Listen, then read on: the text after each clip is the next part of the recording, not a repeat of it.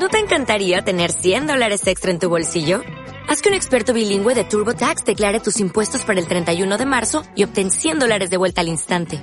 Porque no importa cuáles hayan sido tus logros del año pasado, TurboTax hace que cuenten. Obtén 100 dólares de vuelta y tus impuestos con 100% de precisión. Solo con Intuit TurboTax. Debes declarar para el 31 de marzo. Crédito solo aplicable al costo de la presentación federal con TurboTax Full Service. Oferta sujeta a cambios o cancelación en cualquier momento.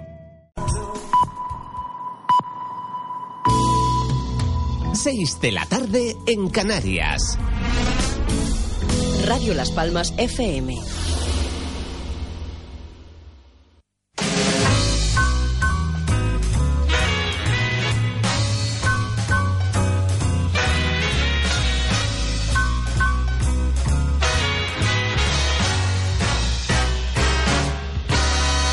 Yo busco calidad de vida mientras la gente se... Buenas tardes amigos y amigas, muchísimas gracias. Ya saben, mi nombre es Julio Afonso, hago un programa de salud aquí en Radio Las Palmas. Saludo a Jaime ahí en los controles. Gracias Jaime.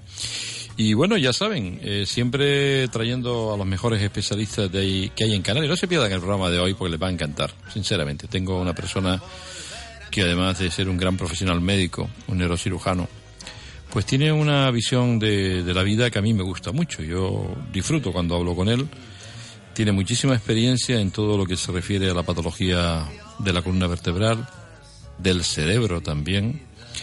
Y hoy es una oportunidad para saber diferenciar un poco todas aquellas patologías que nos duelen mucho en la espalda, ciáticas, lumbalgia, y yo voy a intentar aprovechar su presencia hoy aquí en Radio Las Palmas pues para intentar, entre otras cosas también, entender esto de la enfermedad, la salud y la muerte, como no. De eso estaba hablando con él hace un momento. Doctor don Rodolfo Rodríguez, neurocirujano, y actualmente tiene la consulta privada en la calle Dolores de la Rocha y tiene un teléfono, que luego voy a decir el número y el teléfono por si alguno de ustedes precisan su, su servicio. Don Rodolfo Rodríguez, buenas tardes. Don Julio, muy buenas tardes. Qué alegría estar con usted haciendo radio, se lo aseguro, ¿eh? eh lo, para mí, como sabe, también un placer estar, estar aquí. Es un placer contar y hablar de lo que hago, de lo que vivo y de lo que siento. Y bueno, y poder ayudar, que creo que es nuestra misión fundamental. Neurocirujano. Sí. ¿Es lo que le gustó siempre? Porque yo creo que usted, usted hubiera sido un gran filósofo, te lo digo en serio. Bueno, yo soy también un filósofo. O sea, yo pienso muchísimo, me gusta la vida y por tanto me veo en la obligación de pensar. Pienso, tengo mis teorías, tengo, podría contarle algunas teorías que no vienen al caso sobre el tiempo, sobre algunas otras cosas, pero bueno, creo que yo soy un, un hombre humanista, o sea, mi formación no solo ha sido la medicina, ha sido la música, ha sido la literatura, ha sido la poesía. Y bueno, y creo que me gusta el concepto de formación humanista, o sea, todas las personas debemos entender de todo y sobre todo debemos tener un amor infinito por aprender, por saber más de lo que hacemos, de nuestra profesión, de nuestra vida, de nuestros amigos y sobre todo pues saber más porque saber es algo que siempre, siempre, siempre nos llena. A mí me gustaría preguntarle, entraremos, luego daré los teléfonos por si usted quiere preguntarle al doctor Rodríguez cualquier cosa que tenga que ver con su espalda, ¿no? Con hernia discal, ya lo comentaba al principio. Me gustaría comentarle por qué tanta enfermedad y por qué tanto dolor. Es lógico, vivimos más años, hay, muchas, muchas teorías, los médicos dicen muchas cosas, pero yo creo que hay mucho dolor, mucha enfermedad, vamos mucho al médico y enfermamos mucho. Bueno, eh, podríamos, mm, esto sería motivo de unos cuantos programas. eh, ¿Por qué tanto dolor? Porque el dolor es una circunstancia o es, un, es un, una herramienta. Eh, yo creo que el dolor está infravalorado. O sea, el dolor es una herramienta importante que nos provee nuestro organismo, que nos provee la naturaleza y nuestro cerebro y nuestra mente, porque el dolor nos avisa que algo está mal regulado, algo no funciona bien. Son como las alarmas, las alarmas del coche, de si el aceite está, nos falta aceite, o si nos falta gasolina o el alarma de casa del gas que se escapa y demás. Entonces, el dolor tenemos que valorarlo en su justa medida. El dolor es un gran aliado, el dolor es un gran aliado que nos avisa cuando nuestra máquina, nuestro organismo está descompensado, cuando está fallando.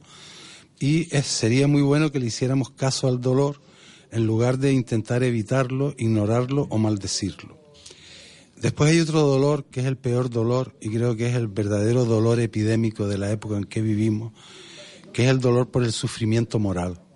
O sea, estamos en un momento de la existencia de la especie humana, sobre todo en este medio, o sea, estamos en un imperio que está acabándose, que está agotado y estamos en una situación donde mm, parece que el Estado es el enemigo del individuo, del ciudadano, donde no encontramos, mm, no encontramos ayuda, eh, donde la espiritualidad está en una crisis franca.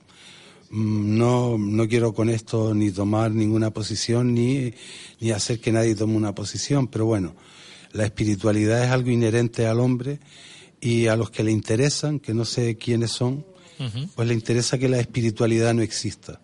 Y cuando las personas nos vaciamos de espiritualidad, nos llenamos de desamor, nos llenamos de desencanto, vivimos una vida esclava eh, de conseguir cosas que la realidad cuando las tenemos no sirven absolutamente para nada. Eh, acumular cosas por sí ocurre algo que después realmente nunca ocurre. Y entonces en eso nos pasamos pues perdiendo un montón de tiempo de nuestra vida, eh, perdiendo un montón de tiempo eh, trabajando muchísimo. Yo creo que hoy las personas, como ya tengo unos cuantos años y recuerdo cómo era esta sociedad en otra época creo que la gente que nos precedió, nuestros padres, nuestros abuelos, trabajaran, trabajaban muy duro, pero trabajaban mucho menos que nosotros. Hoy la gente necesitamos trabajar mucho, muchas horas, mucho tiempo. Creo que no tenemos en general la sensación de estar bien recompensados. Y si no, miren ustedes lo del CID, de la última encuesta del CID correspondiente al mes de abril.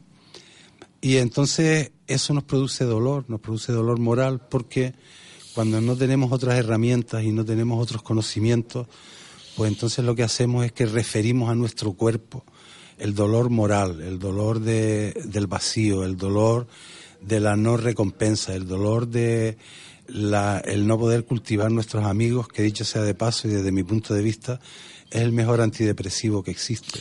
Yo aprovecho por lo del antidepresivo. Estamos hablando del dolor y vamos a hablar, evidentemente, ya decía hace un momento, aquellas patologías que tienen que ver con la espalda, porque estamos con un experto. Y estén ustedes atentos para dentro de un momentito, si quieren hacer alguna pregunta al doctor Rodríguez, eh, ante una posible valoración, si me debo de operar, qué debo de hacer, si tengo un dolor de espalda que se mantiene en el tiempo, o tengo una hernia discal, como le decía hace un momento. Mire, eh, la Organización Mundial de la Salud ha cogido como este año, como la depresión, uno de los aspectos más importantes, ya que vemos que es una enfermedad emergente. Y yo sé que eso es un tema que usted afortunadamente trata también en el sentido cuando tiene un paciente una patología, lo ve de forma global, lo ve de forma holística, que es la forma correcta, ¿verdad?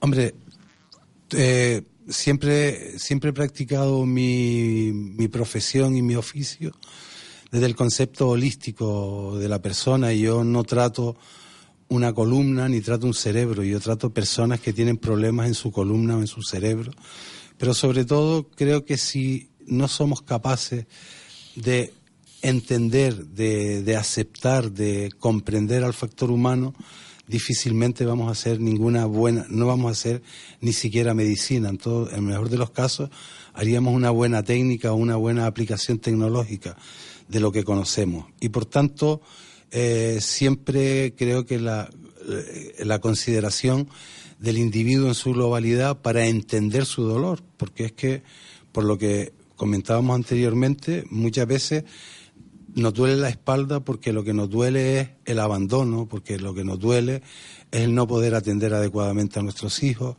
porque lo que nos duele es el despego de la sociedad y entonces en nuestro cuerpo reflejamos todos esos sentimientos negativos, toda esa negatividad, y entonces la convertimos en dolor de espalda. Y no es, no es infrecuente, o desgraciadamente diría que es muy frecuente, que muchísimas veces las personas acudan al médico porque lo único que les queda, el único baluarte al que amarrarse en estos tiempos es me duele esto y vengo aquí para que usted me ayude a quitar este dolor. Y la verdad que cuando el dolor no es porque tengamos una hernia discal o porque tengamos una vértebra afecta, o aun teniendo eso, el dolor se nos exagera cuando se dan los otros factores y las otras circunstancias.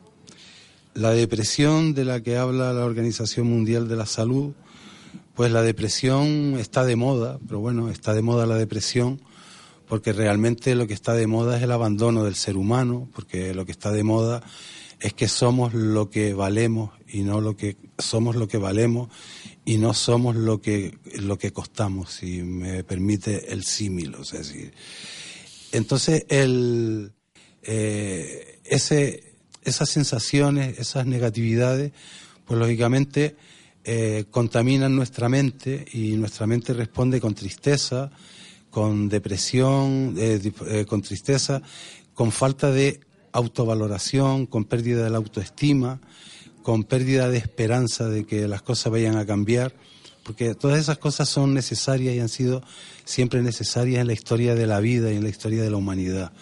Y entonces, bueno, pues en este, en este panorama o en este, en este escenario en el que vivimos ahora, pues la depresión campa a sus anchas y nos contamina y bueno, pues acaban con, casi le diría que con la estructura más mental más potente le puede la depresión.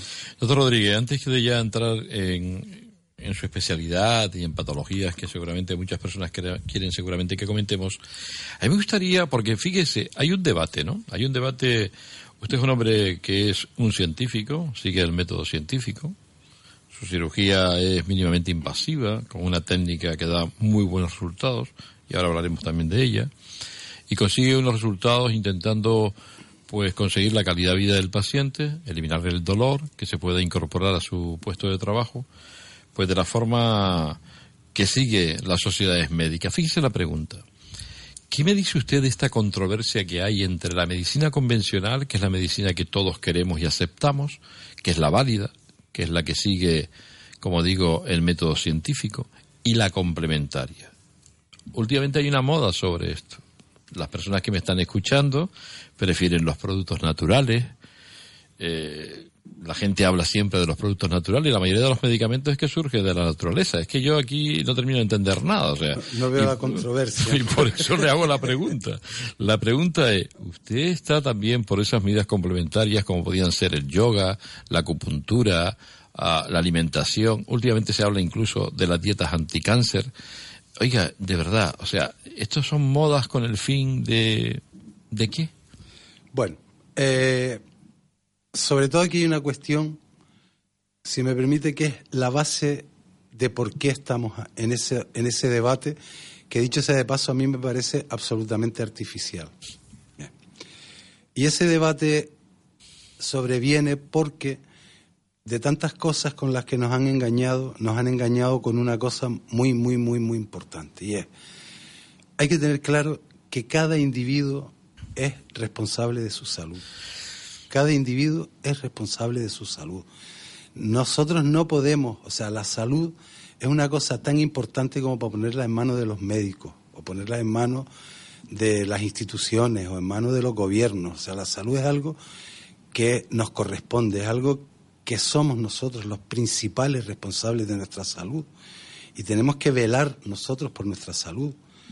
Como sabe, una vez hicimos un programa que lo podríamos haber llamado la Oda al Gofio, porque le decía yo a usted que el gofio era uno de los alimentos más importantes que hemos tenido en la historia de nuestro pueblo, de, nuestra, de nuestro medio, de las personas que nos rodean, y hemos abandonado eso por una serie de harinas eh, malteadas y harinas eh, mistificadas que son bastante peores que el gofio desde mi punto de vista, eh, sin decir que esas harinas sean malas o que no pasen los registros sanitarios, que no es eso lo que estoy diciendo. Y entonces, por ejemplo, hemos perdido costumbres saludables como es la de comer gofio, por comer otras cosas que vienen envasadas, que vienen conservadas, que vaya usted a saber exactamente de dónde vienen. Y con los productos naturales pasa lo mismo. O sea, decir, eh, hay un hay un vademecum, hay un libro de medicinas naturales que durante toda la vida la hemos utilizado, o sea, es decir, el alcohol, el alcohol de 96 grados, el alcohol de toda la vida, de la farmacia, pues eso es un gran medicamento, pues, soluciona muchos problemas de salud, pero eh, hay otros muchos productos, la cúrcuma es un producto que lo hemos utilizado como condimento alimentario y sabemos por, por medicinas tradicionales y milenarias de Oriente y de la India sobre todo que la cúrcuma es un gran analgésico y que posiblemente sería bueno que un dolor que se nos quite con cúrcuma, pues no está utilizando un medicamento elaborado de farmacia, un principio activo. Con esto no quiero decir ni quiero negar lo que ha supuesto para la sociedad y para el avance de la sociedad y para el avance de la salud colectiva, pues todos los medicamentos que los laboratorios han desarrollado. Hoy tenemos un arsenal analgésico importante que somos capaces de controlar casi cualquier dolor, pero que para los dolores del día a día, para las cosas menos, digamos, menos trascendentes que un dolor mm, postoperatorio, pues el tirar de eso, de ese, de ese botiquín casero, de las cosas naturales, yo no, no veo que exista la controversia, o sea, yo es que sinceramente eh, la controversia no la veo. Mm, el avance de la alimentación, pues bien, o sea, si es verdad que hay eh, alimentaciones complementarias con buenos éxitos para pacientes con cáncer, pues efectivamente eh, ahí se entiende hoy en día la dietética de otra manera, se entiende la alimentación de otra manera, sabemos que hay alimentos que son perjudiciales, pero también sabemos que desgraciadamente el optar a, alimentaciones ecológicas o alimentaciones suplementarias, pues es bastante caro y desgraciadamente pues muchas personas con su sueldo difícilmente llegarían a final de mes, que ya les cuesta llegar aún con eso y con todo, si empezaran a consumir productos ecológicos, porque es que son tan caros que con un sueldo base pues no se podría comer de esas cosas. Entonces lo que estamos haciendo es metiendo a la gente en otro en otra en otro aspecto esquizofrénico más de la existencia, decir, oiga, usted no coma aceite de palma, todo lo que tenga aceite de palma no lo tome. Pues bueno, o sea, yo puedo estar de acuerdo que el aceite de palma no es el mejor aceite y que el maíz transgénico pues no es el mejor maíz, pero claro, mucha gente no comería si empezara a evitar tomar cosas transgénicas o evitar tomar galletas o productos de pastelería industrial que están hechos con aceite de palma. Creo que aquí quienes tenían que prohibir eran los gobiernos, pero sobre todo prohibir el aceite de palma y que el precio de los productos no subiera si utilizarían si se utilizara el aceite de oliva, por ejemplo. Ha dicho una cosa que me que de alguna forma me gustaría que ustedes reflexionaran. Voy a volver a recalcarla para que la diga el doctor Rodríguez, pero es que es muy interesante y a lo mejor esto todavía no lo hemos asumido. Usted ha venido a decir que la responsabilidad de la salud no es de nadie, sino del propio individuo. ¿He querido entender eso? Sí, sí, sí, sí, absolutamente. o sea, ¿Ha querido decir eso? Digo eso, o sea, digo eso, lo mantengo y lo defiendo. O sea, decir, si yo mañana me aparece una pupa en el labio, no puedo, o sea, tengo que hacer un análisis desde la experiencia personal. Eh, no podemos ocupar y demandar servicios de salud para cualquier cosa, o sea, no podemos ir al médico por, por cualquier dolor. O sea, si tenemos que ser razonables en el uso de los medios, eh, de los sistemas de salud. Tenemos que ser razonables en el uso. O sea, si hay, por ejemplo, una anécdota que, que afortunadamente, y bendito sea Dios y San Gabriel Arcángel, que ya para, para que tú te puedas tomar un antibiótico tengas que llevar una receta a la farmacia, porque es que... El disparate era... Es que el disparate era de tal magnitud, fenomenal, de tal magnitud, que una persona con una viriasis, con una irritación simple de garganta, si esa irritación no se le quitaba en tres días, pues se tomaba una amoxicilina. Con lo cual hemos cogido un antibiótico y lo hemos machacado y le hacemos perder su capacidad de curar cosas importantes. Doctor Rodríguez, lo contrario entonces a lo que está usted diciendo, si somos responsables nosotros de nuestra salud y tenemos que asumir nuestra responsabilidad, ¿quiere decir que la mayoría de las enfermedades no las producimos el propio individuo? Hombre, yo creo que no, que no nos producimos la mayoría de las enfermedades. Lo que pasa es que la situación de insatisfacción y de infelicidad ya sabemos que altera lo suficientemente nuestro sistema inmunológico para que nos aparezcan herpes, nos aparezcan infecciones, estemos más predispuestos a pillar un virus que las personas que son tranquilas, que tienen una filosofía sobre la vida. Lo que creo, don Julio, realmente es que falta filosofía sobre la vida y aprender a vivir tranquilos, aprender a asumir las cosas desde la tranquilidad, y eso sí que sería un buen remedio antibiótico, perdón, un buen remedio terapéutico y sobre todo concienciarnos. O sea, si, nosotros, eh, por ejemplo, cuando la gente, las personas dicen, oiga, doctor, pues le agradezco que le debo a usted la vida. Mire, señora, a mí o señor, a mí nadie me debe la vida. O sea, si usted ha dado conmigo porque en las circunstancias de que usted eh, tuvo el accidente, y se dio el porrazo en la cabeza y yo estaba de guardia esa noche, pues bueno, pues se unen una serie de circunstancias y yo que soy un hombre agradecido a la sociedad por haberme dado una formación que entiendo que es costosa y a las personas que me ayudaron a ser lo que soy, pues bueno, pues yo puedo ayudarle a mejorar su estado de salud.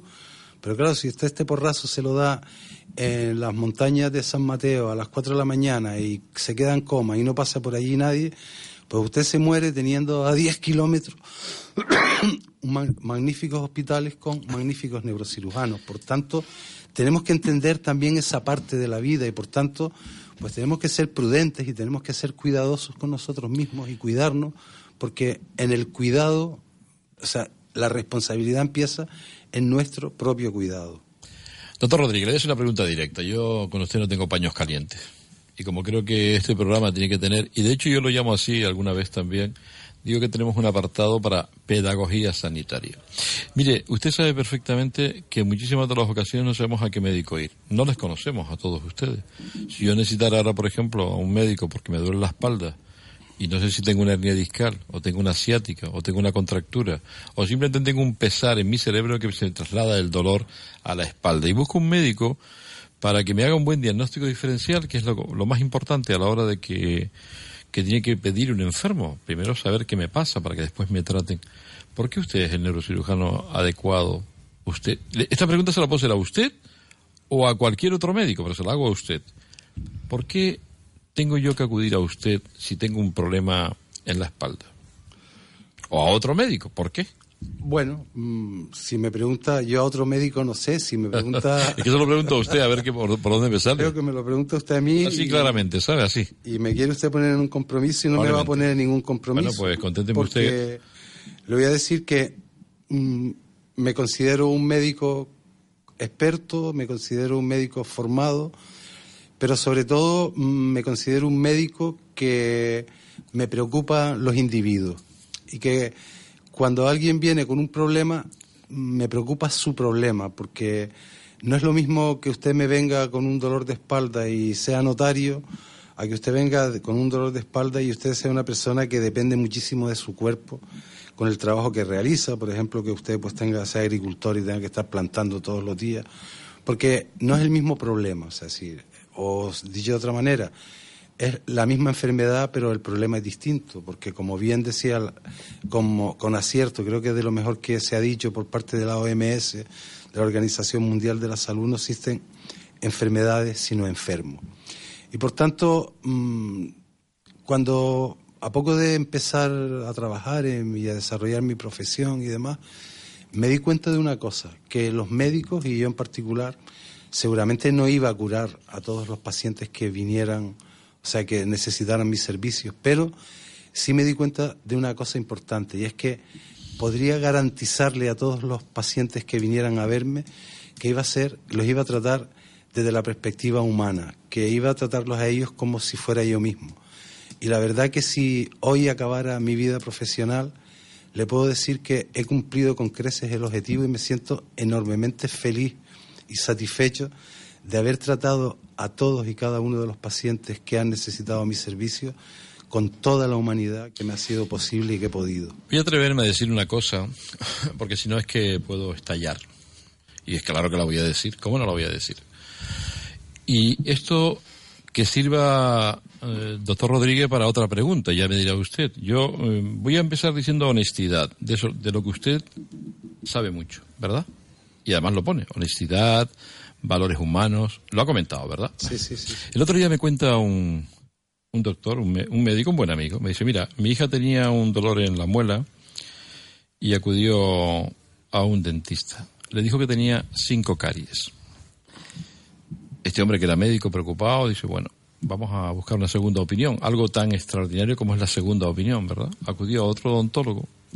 ¿Sabe usted cuántas caries tenía? Ninguna. Oiga, a mí esto me hace pensar que estamos en una sociedad donde parece que a través de la salud quiere la gente ganar dinero, pero no con honestidad. Y esto generalizo, ¿verdad? No estoy hablando eh, en particular. Por eso la importancia de saber a quién voy, cuál es el médico honesto. Mire, le voy a decir una cosa. No se va a cabrear usted conmigo, ¿verdad? Porque no, este no, tipo de preguntas, ¿no? Por, por favor, o sea, creo que se puede hablar de todo, de todo y es bueno que hablemos de todo. O sea, si que sabe, me conoce y Por eso que le nunca pregunto le así. quito la cara a ningún tema. Por eso le pregunto. le puedo decir su que- opinión, ¿eh? Le puedo decir que en la medicina pues hay más gente honesta, menos gente honesta. Eh, la medicina es una profesión para ganarse las, eh, para ganarse los garbanzos tan digna como es otra profesión. Pero claro, siempre sin estafar, siempre sin engañar, siempre sin eh, ocultar las cosas, siempre siendo claro y siendo honesto con el paciente.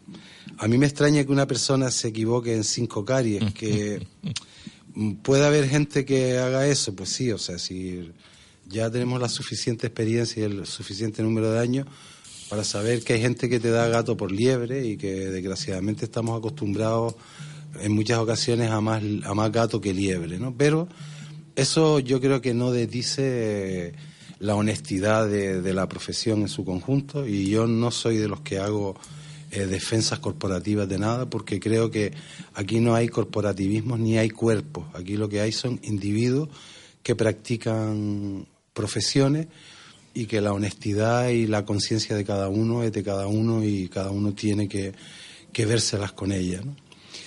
Entonces, con respecto a esa cuestión, mm, sí me gustaría decirle una cosa. Yo creo que las personas sabemos más de lo que creemos que sabemos. Lo que pasa es que siempre nos están engañando y entonces eh, dudamos de nuestro instinto, dudamos de nuestra intuición. Cuando la gente me dice, oiga, ¿puedo pedir una segunda opinión? Me encanta que la gente pida una segunda opinión. me parece que es un derecho y me parece que es una posibilidad que no hay por qué, por qué descartarla. O sea, si, y porque si yo doy un diagnóstico equivocado y mi compañero en una segunda opinión ve otro diagnóstico, pues mejor para el paciente, sobre todo, pero también mejor para mí, porque también yo aprendo, porque si me he equivocado, le puedo garantizar que no me he equivocado eh, a propósito y por tanto he estado siempre abierto y me conoce y quienes me conocen saben que soy así, pues aprender, a recabar el conocimiento del que sabe más que yo, a solicitar la ayuda cuando la he necesitado. Pero sobre todo le diré una cosa, como le decía, creo que las personas sabemos mucho más y nuestro instinto y nuestra intuición funciona mucho más. ¿Cuál es el médico bueno? Pues el médico bueno es aquel médico que nos convence, que nos tranquiliza, pero sobre todo que se compromete con nosotros a acompañarnos en el trayecto de la enfermedad. Es como quién es el- la pareja buena, quién es el marido bueno o la mujer buena, pues aquella con la que tengamos la empatía necesaria y suficiente para compartir una vida que en general va a tener más, más malo que bueno. Y esto exactamente es lo que ocurre en nuestra profesión. ¿Qué médico me operaría a mí? Pues me operaría aquel médico que a lo mejor no fuera el fuera de serie, porque ahora está eso, el, el monstruo, el que más sabe, y yo eso que conozco muchos médicos no lo conozco, y además a los que son muy buenos, muy buenos, de los que todos aprendemos y que he tenido el honor de tenerlos como maestros, son gente tan, tan sencilla y tan humilde que les garantizo que cada día quieren ser mejor que lo que son. Por tanto, yo eso del mejor en esto, pues eso yo no, no conozco a ninguno. Doctor Rodríguez, vamos a ver. Voy a dar los teléfonos. Vamos a ir un momento a publicidad, ¿verdad? A la vuelta pueden ustedes llamar si nos quieren preguntar algo. Mm, Vamos a ir un poco ahora, si le parece, por la neurocirugía, ¿vale? Luego recuperaremos el intentar hablar con el doctor Rodríguez algo de pedagogía de la salud. Ya ven ustedes que no se me arruga y que es un hombre llano, sencillo y le puedo preguntar cualquier cosa. Vale, el teléfono de la radio, ya saben, 928 46 34 54, para que lo vayan ustedes apuntando, para que ahora a la vuelta puedan llamar 928 46 34 54. Vamos a hablar de esos dolores de espalda también. Todo dolor de espalda es una hernia discal. Nos tenemos que hacer muchas pruebas para saber si tenemos alguna patología, porque a veces nos volvemos locos también y queremos que nos hagan resonancia, que nos hagan pues todas esas pruebas y a veces no es necesario. Bueno, eso lo preguntaremos ahora al doctor Rodríguez. Vamos ir un momento a publicidad. Volvemos enseguida. ¿Le duelen las rodillas? ¿Las articulaciones? Pruebe este producto. Carticure 30. Producto totalmente natural, sin contraindicaciones ni efectos secundarios. Eficaz para la artrosis, artritis. Carticure 30. Un sobre al día y adiós al dolor de las articulaciones. Mejorando el movimiento. Estudios científicos lo avalan. Carticure 30. De venta en farmacias. Vecina, si quiere un sofá un tresillo o cualquier otro mueble tapizado justo a la medida del espacio que tiene en casa, con la calidad de tela que usted elija, no lo dude, venga a vernos. Emilio Martel López, San Esteban número 18, La Suerte, Tamaraceite. Teléfono 670347. Emilio Martel López. Ábora, un nuevo concepto en residencia para su mascota. Hotel Ábora, Hotel Canino Ábora, en pleno campo y con atenciones las 24 horas del día. Recogida y entrega de su mascota a domicilio. Peluquería atendida por personal cualificado. Lavado y corte de pelo. Tratamiento especial para pieles con pioderma o alergias. Bañera y piscina adaptada para su mascota. Reparto a domicilio de piensos de la marca Nature. Hotel Canino Ábora un nuevo concepto en residencia canina. Para más información, visitas o reservas, llame al 637 106 195 637 106 195 Hotel Canino Ábora. Carticure Plus es un tratamiento completo y natural recomendado por los mejores traumatólogos. Carticure Plus, tenemos el mejor producto, un sobre al día y feliz movimiento. Carticure Plus no necesita receta médica. Carticure Plus, de venta en farmacias.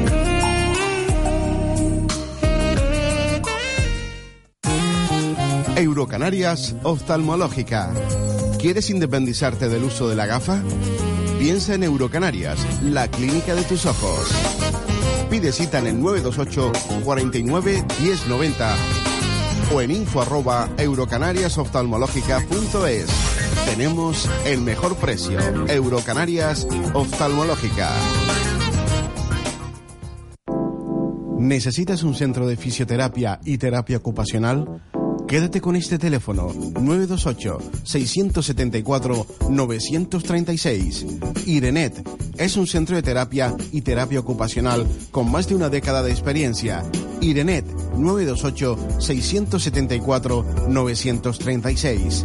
Irenet, experiencia y profesionalidad con un plantel de diplomados y colegiados ofreciendo un trato personalizado para todos nuestros pacientes. Irenet 928-674-936. Irenet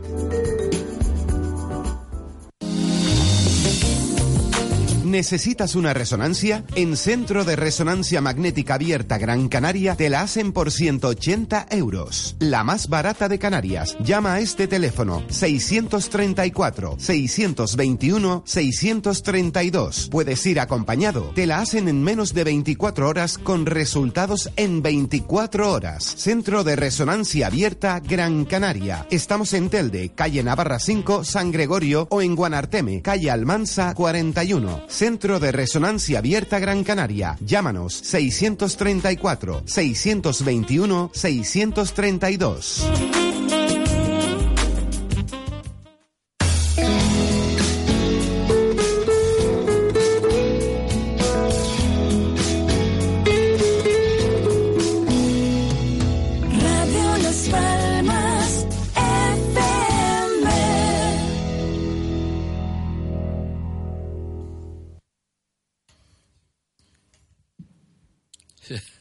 Seguimos con todo usted. Jaime me estaba diciendo que entrar. Yo estaba en, eh, eh, en eso. Es que, ¿sabe qué pasa, doctor Rodríguez? Usted me anestesia. empieza usted a hablar y yo me, pongo a escucharle y, quiero hacer quiero hacer más preguntas porque esto de, de nuevo cambio de paradigma de la salud una de las cosas más importantes que ha dicho el doctor Rodríguez de verdad en serio ¿eh? tenemos que empezar a asumir nuestra salud cada uno de nosotros. Bueno, eh, acabo de recibir una llamada, me dice Jaime, donde piden su dirección. Usted está en la calle Dolores de la Rocha, número 11 bajo. Esto es al lado de la clínica San Roque, ¿verdad? Cerca en la calle, sí, muy cerca de la clínica. Muy cerca. Y el teléfono, por si ustedes quieren pedir consulta con el doctor Rodríguez, ya saben, es neurocirujano 928 33 39 56 33 39 56 y si le quieren preguntar ahora, ahora algo directamente ya saben que el teléfono de la radio es el 928 46 34 54 ahora mismo está en directo con nosotros 46 34 54 doctor Rodríguez todo dolor de espalda es una hernia discal eh, yo tengo un dolor de espalda y me tengo que operar eh, y otra de las cosas nos tenemos que hacer muchas pruebas. Como lo, lo primero es un diagnóstico diferencial. Cuéntenos algo de esto. Bueno. Voy a decir la frase tópica que me gusta decirla. Aprovecho la ocasión. Aprovecho que me da esta aprovecho esta oportunidad para Gracias decir por- algo. Gracias por venir. Gracias por venir. Mire, vamos a ver. La columna es una estructura compleja, muy compleja, y es la estructura central de nuestro cuerpo, y es por tanto la que centra y nos facilita y nos permite todas las cosas. Podríamos hablar de una serie de propiedades de la columna. Yo voy a decir tres propiedades de la columna. O sea, diríamos que es la, la que vehiculiza todos nuestros nervios, todo nuestro sistema nervioso, todos los cables, hablando en términos coloquiales, que salen de nuestro cerebro y van a nuestras extremidades y a nuestros órganos, van vehiculizados por un, por un tubo que entra dentro de la columna y que lleva esa estructura que es la médula, que no debemos confundir con la médula ósea, que a veces, que la médula ósea, hablando en términos también coloquiales y familiares, es el famoso tuétano, que es la médula, es la médula del hueso, que ahí lo que se produce es la sangre. Y hablamos de la famosa médula espinal. Entonces, una de las funciones principales de la columna es proteger y permitir que a través de la médula espinal todos nuestros nervios bajen de nuestro cerebro y vayan a todos los sitios de nuestro cuerpo para recibir sensaciones y para ejercer acciones. Es decir, que unos nervios hacen que si quiero mover el dedo gordo del pie derecho lo mueva y otro nervio que va desde fuera hacia el cerebro a través de la columna en esa estructura que se llama médula, pues hace que si me clavé un- una tacha en el dedo chico del pie izquierdo, pues me duela. ¿De acuerdo? Esa es una función. La segunda función es una función estructural. O sea, la columna son todos esos huesos que están encadenados unos con otros, o sea, unidos unos con otros, que están unidos a través, fundamentalmente, o por la parte de adelante, a través del famoso disco intervertebral, que vulgarmente y coloquialmente llamamos la almohadilla, y entonces es la que vehiculiza todas las fuerzas que nosotros hacemos. Es decir, si nosotros damos un salto, toda esa energía que se genera en un salto va a nuestra columna vertebral y de ahí se hacen distribuciones de carga. Porque eh, también la columna vertebral es como el eje central del cual cuelgan el resto de las estructuras. O sea, si de nuestra columna vertebral pues cuelgan todas nuestras vísceras, eh, se asocia nuestro, nuestros pulmones, el corazón, pero sobre todo y en el aspecto del aparato locomotor, pues lo que se llama la cintura escapular, que es la clavícula, que es el esternón, que son los homóplatos o las paletillas, y de ahí los hombros, y a través de la pelvis, o sea, la pelvis es lo que comúnmente llamamos la cadera, que son esos huesos anchos que tenemos en la parte baja de nuestra columna, que también se asocian y a través de la pelvis se unen con las piernas, con el fémur primero, con la tibia y el peroné después, y entonces es lo que nos permite que nos movamos, tengamos la marcha. Un ejemplo muy claro de esto es que cuando una persona tiene una lesión vertebral o tiene una lesión medular, pues se queda tetrapléjico y no puede caminar porque no se transmite el impulso nervioso o si lo que tienen las vértebras muy rotas, eh, esas vértebras rotas impiden que nos pongamos pon- nos podamos poner derechos y que por tanto podamos caminar. Le podría estar hablando de las propiedades de la columna vertebral, Vamos a lo que le pasa a la gente, el dolor de espalda. pero a lo que me preguntaba, Ceci, Sí. el dolor de espalda. El dolor de espalda es muy frecuente. ¿Por qué es frecuente? Pues por todo esto que hemos dicho hasta ahora. O sea, vehiculizamos todas las cargas y todas las fuerzas a través de nuestra columna, sobre todo a la columna lumbar, todo lo que depende de la parte baja de nuestras piernas y a la columna cervical, la parte superior, porque está relacionada con nuestra cabeza y con nuestros brazos. Bien. Dicho esto, eh, eh, como digo, es frecuente, los dolores de espalda son frecuentes. Podríamos analizar muchas causas del dolor de espalda y debemos analizar las causas del dolor de espalda. Por ejemplo, la ausencia de ejercicio hace que nuestra columna se envejezca muy, preco- muy precozmente y pronto, o sea, muy pronto empecemos a padecer de dolores de espalda. Ha dicho ausencia, no hacer ejercicio físico. El no hacer ejercicio físico. Bien. El que tengamos, el que nos sentemos mal, el que tengamos una actividad postural inadecuada, pues también estamos constantemente forzando nuestra columna y eh, hace que tengamos dolor de espalda. Disculpe, nuestros amigos los taxistas. El que no se siente bien, el estar 8 o 10 horas sentado ahí, puede tener dolor de espalda y puede hacer una patología incluso. Puede tener dolor de espalda y el dolor de espalda en el taxista se considera una, una enfermedad profesional. ¿Por qué? Porque lo razonable es que los taxistas trabajaran con unos coches estupendos, con unos sillones estupendos. Claro. Pero claro, mm, porque hay una cosa que se llama la norma ergonómica, que es lo que obliga a todas las casas a que los asientos de los coches reúnan una serie de condiciones para que la conducción se haga de una forma eh, saludable. Pero desgraciadamente hay muchos vehículos que no cumplen esa normativa o que esa normativa, pues no sé si diría yo, pues la torean un poco y entonces claro, pues no es lo mismo estar conduciendo en un coche mm, de, con unos asientos de calidad que estar conduciendo pues en un cochecito con una serie de limitaciones. O sea, usted recomendaría a los taxistas que no tengan ese gran coche, ese sillón eh, adecuado, acudir a una ortopedia, que nosotros no tenemos ningún interés ni vendemos nada de esto, y comprarse pues una algo que le... Algo que mejore, sobre todo lo que debería es de entrar en internet 15 minutos Sí. y buscar, ya que entramos en internet muchas veces para otras cosas menos trascendentes, Sí. y que entonces el señor taxista y la señora secretaria y el doctor que está todo el día sentado en su despacho médico y el médico que está operando todo el día en quirófano y todos entremos en unas páginas que hay muchísimas páginas de mucha calidad en internet y entonces buscáramos aquello que nos indican qué es lo correcto para la profesión que hacemos, hacer higiene postural. Hay muchos dolores de espalda que nos lo empezaron a fabricar en el colegio, llevando esas mochilas descomunales con esas cantidades de libros inexplicables de Claro. todo punto de vista, y con esas mochilas que las ponemos sobre un hombro o que las llevamos mal, o esas maletas que arrastramos, esos carritos que hoy hay unos troles muy estupendos, pero sin embargo hay algunos que hay que ir tirando, y el señor que nos trae el agua de Firga o de Teror o de lo que sea a casa, pues que en vez de llevar un carro para transportar la carga, porque como quiere ir más deprisa, porque le exigen que venda mucha agua, pues entonces lleva las cajas de cualquier manera, en fin, y así podríamos estar analizando y desglosando cualquier actividad de la vida cotidiana, como la altura de los lavamanos o la altura de los fregaderos, en fin, podríamos abundar en esto infinitamente, pero muchos dolores de espalda nos lo hacemos, in- insisto, con un pobre descanso, o sea, un pobre descanso. Nuestro organismo en general y nuestra columna en particular necesita ocho horas de inactividad, ocho horas de reposo. Cuando le digo eso a los pacientes, ¿Usted duerme ocho horas? me dicen, buena pregunta, yo no duermo ocho horas. Yo no duermo ocho Muchísimas horas. personas no duermen ocho horas, pero cuando decimos ocho horas de descanso y de reposo, quiere decir que estemos ocho horas en posición horizontal, que estemos ocho horas acostados en una cama, si puede ser en un colchón aceptablemente bueno.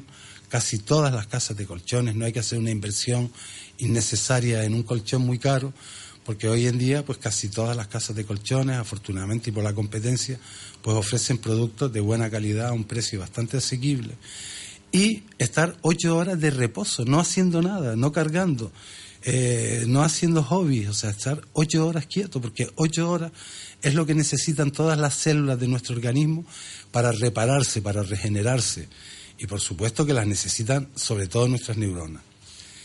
También están expuestos a enfermedades de columna aquellas personas que toman poco líquido. Necesitamos hidratarnos. O sea, nosotros necesitamos una persona, un adulto con un peso medio, pues necesita un promedio diario de, aparte del agua y de los líquidos que tomamos en el café, en la zumo y demás, tomar al menos entre 1,800 centímetros cúbicos, entre un litro 800 y dos litros y medio de agua. Eso también expone a dolores de espalda el estar haciendo esfuerzos inadecuados, moviendo muebles cargados de libros, por por hablar de una tarea doméstica, oiga, si usted va a mover la, la librería, señora, quite usted los libros, mueva la librería y después vuelva a colocar los libros. Es más trabajoso, pero es más saludable.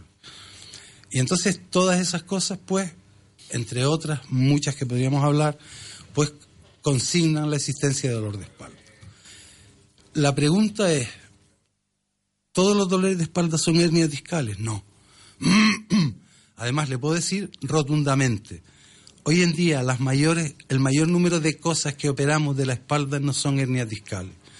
Puede que también esté el disco afectado, porque cuando las vértebras se estropean, el disco como elemento, eh, digamos, eh, estructural de la propia columna, el disco también se estropea, pero le puedo decir que no son hernias de disco la mayor parte de las cosas que operamos. ¿Qué es lo primero que hay que hacer cuando tenemos un dolor de espalda? Pues antes decíamos que nosotros somos los vigilantes de nuestra salud, o deberíamos. Bien. Oiga, yo por un dolor de espalda, si hice un esfuerzo, estuve tres horas de pie viendo la procesión del miércoles santo, pues bueno, pues puedo entender que no da la espalda. Y si de ahí las cosas no pasan, no, no debería preocuparme, debería entender qué fue, cuál fue el esfuerzo que hice. Pero si empezamos con un dolor de espalda que se repite, que de vez en cuando nos da, que algunas veces nos invalida, que tenemos que tomar algún antiinflamatorio, ese dolor de espalda es necesario, absoluta y estrictamente necesario, ir al médico. Porque el médico, el médico es la persona que en la sociedad entiende de la columna. Después hay otros muchos profesionales que entienden muchísimo de la columna, que hacen muy bien su trabajo, que hacen una labor magnífica, que son otras especialidades de la medicina, como puede ser la fisioterapia, como pueden ser los fisioterapeutas, algún otro tipo de terapia, en fin. Eh, gente que da, que hacen pilates, en fin, todas esas cosas, la gente entiende mucho de columna, pero la persona encargada, de la persona en la que tenemos que depositar y saber cuál es la situación de nuestra espalda es nuestro médico. Y ya nuestro médico, si cree que esa persona tiene una enfermedad de espalda, pues ya lo mandará a unos especialistas de la columna, que somos los traumatólogos que hacen cirugía de columna, los traumatólogos de las unidades de Raki o los cirujanos de la unidad de Raki y, los, y sobre todo los neurocirujanos, que somos los que entendemos la columna tanto en su fase estructural como en su fase funcional como sistema nervioso. me gustaría hacer una pregunta. Usted tiene una técnica Usted es neurocirujano, acaba usted de decir que unidad de raquis, traumatólogo, neurocirujano. ¿A qué especialista voy yo si no tengo conocimiento para que me trate un problema de espalda? ¿Al neurocirujano o al traumatólogo? ¿Se ponen ustedes de acuerdo? Mire, me da igual que vaya al neurocirujano o al traumatólogo. Vaya usted a un especialista que sea experto en columna, porque ni todos los neurocirujanos son expertos en columna, ni todos los traumatólogos son expertos en columna. O sea, si hay cirujanos traumatológicos que entienden muy bien el raki y que afortunadamente hablamos con ellos, nos llevamos muy bien, porque en mi opinión lo que debería haber es lo que hay en otros países, que es una especialidad que se llama cirugía de columna. O sea, eso no existe en España, pero por historia, podríamos hablar de la historia tanto de la neurocirugía como de la traumatología, por una serie de razones los neurocirujanos tratamos siempre la espalda y otros, otros cirujanos ortopédicos, otros traumatólogos que también tuviesen, tuvieron mucho interés por la espalda. Pero bueno, me da igual, o sea, si lo entendemos bien las dos especialidades, por tanto, pero vaya usted a uno que sea experto en la materia. Pero mire una cosa, vamos a ver, ¿la cirugía es la misma? Vamos a ver, unidad de Raki, supongamos, ¿no? Que tenemos en nuestros hospitales, operan de una manera. Los neurocirujanos parece que operan de otra forma, con una decisión más pequeña. Oiga, mmm, no, sí. Mm, ¿Es lo mismo? Vamos a ver. Le voy a decir una cosa. por más que nos pese y por más que algunos de los que nos estén oyendo pudieran tirarse las manos a la cabeza, la cirugía hoy en día sigue siendo un arte, sigue siendo un oficio. ¿vale?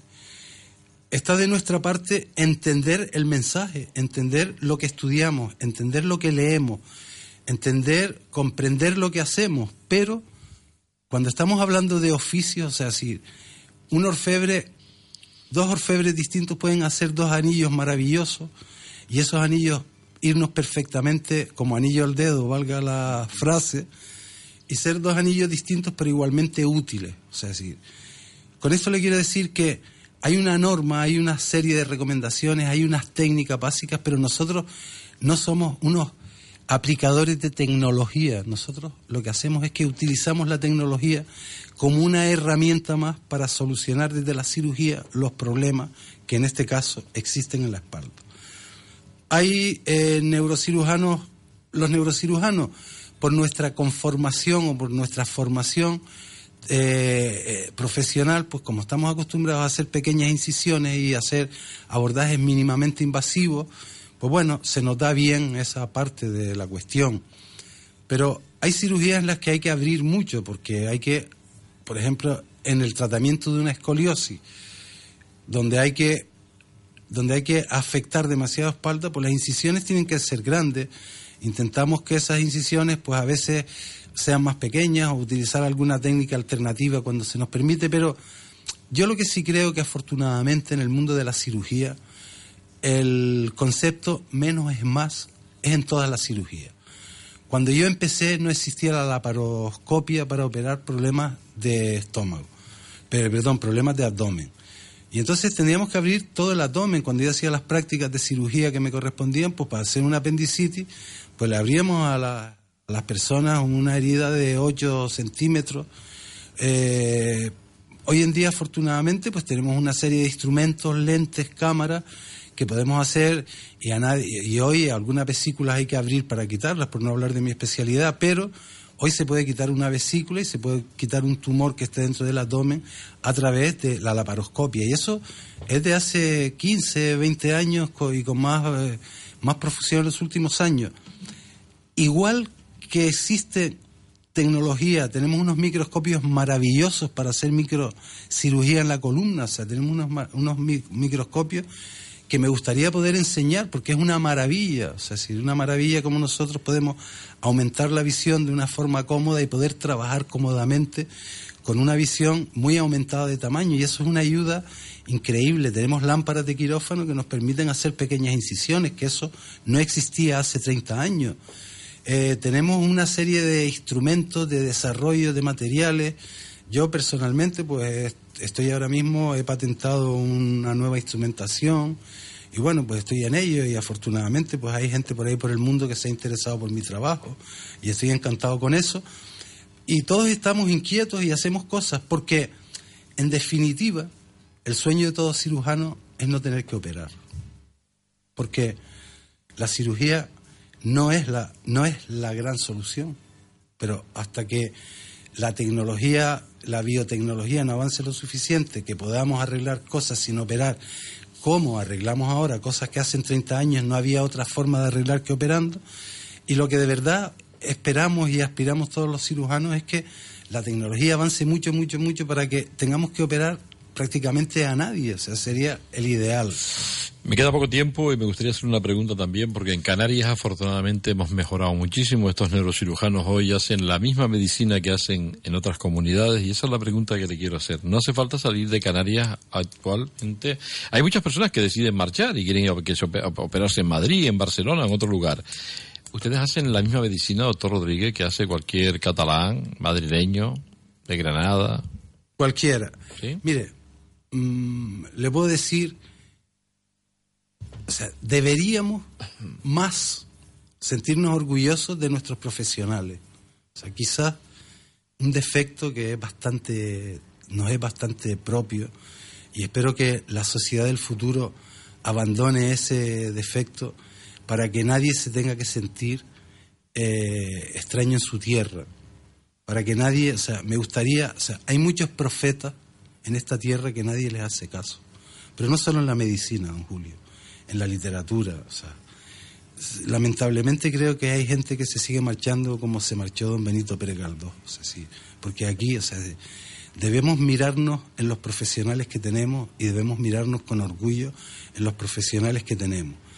Y le digo una cosa, en todas las ramas de la medicina, en nuestro medio, tenemos muchas personas magníficos, profesionales, canarios, para sentirnos orgullosos, para sentirnos satisfechos, que pueden ser maestros de, de muchos a los que la gente ac- acuden porque quizás tengan mejor marketing, quizás se vendan más que los nuestros.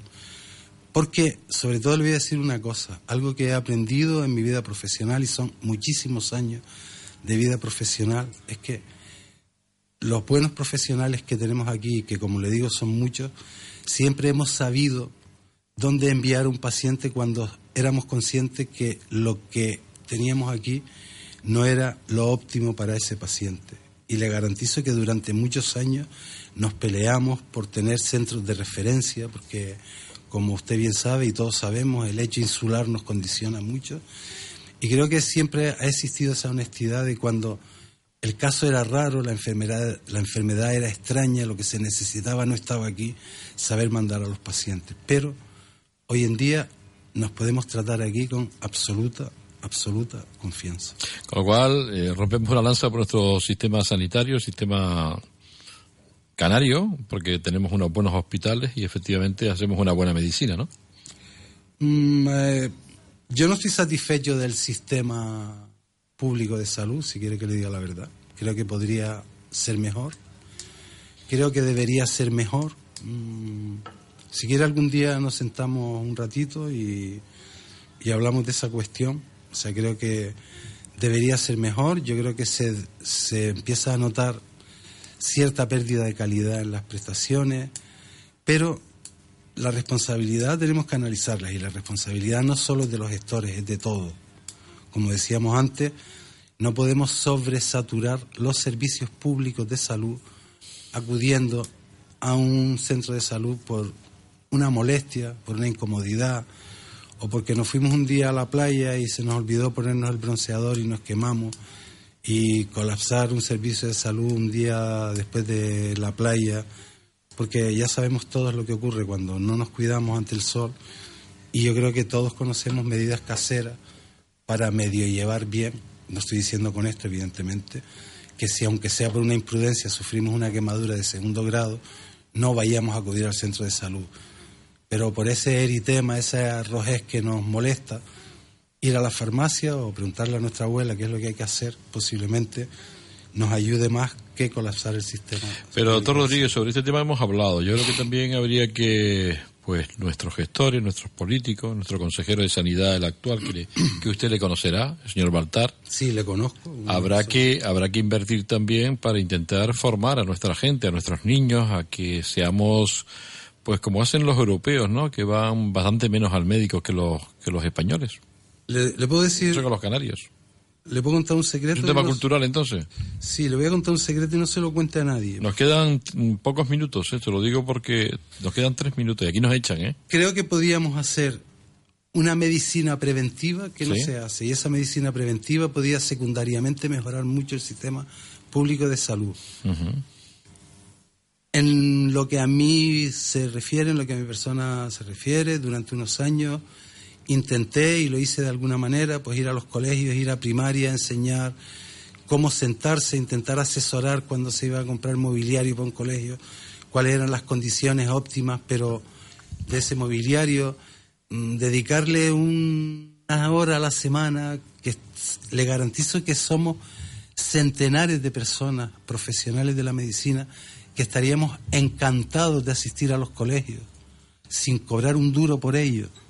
Hablarle a nuestros niños, a los alumnos de esos colegios y darle una hora de clase de cómo cepillarse los dientes, cómo cuidar la vista, cómo sentarse. O sea, estaríamos deseosos, pero el sistema no está preparado para eso.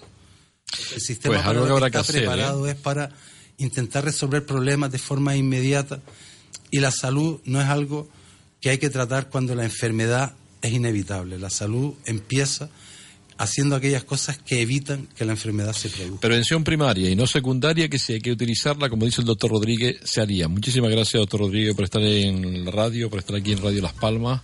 Le quedamos muy agradecidos. Gracias a ustedes y don Julio, espero que vuelva a contar con mi presencia, Sí. si a usted le parece oportuno, porque me gustaría hablar más de, de la espalda, porque de verdad creo que tenemos que sentarnos un día hablar solo de la espalda, porque es muy importante que hablemos de Cuente eso. usted con ellos, un placer. Muchas nos, gracias. nos marchamos diciéndole que aquí en Radio Las Palmas y en el programa de Salud Calidad de Vida nos orientamos a la salud. Este es nuestro objetivo.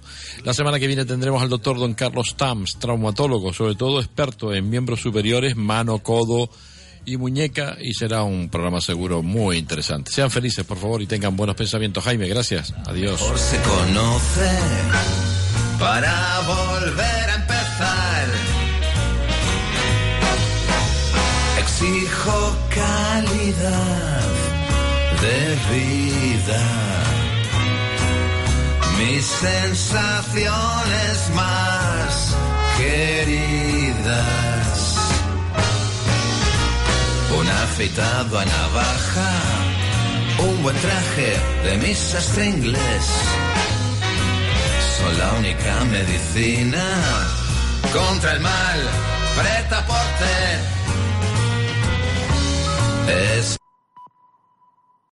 O'Reilly Auto Parts puede ayudarte a encontrar un taller mecánico cerca de ti. Para más información, llama a tu tienda O'Reilly Auto Parts o visita oreillyauto.com.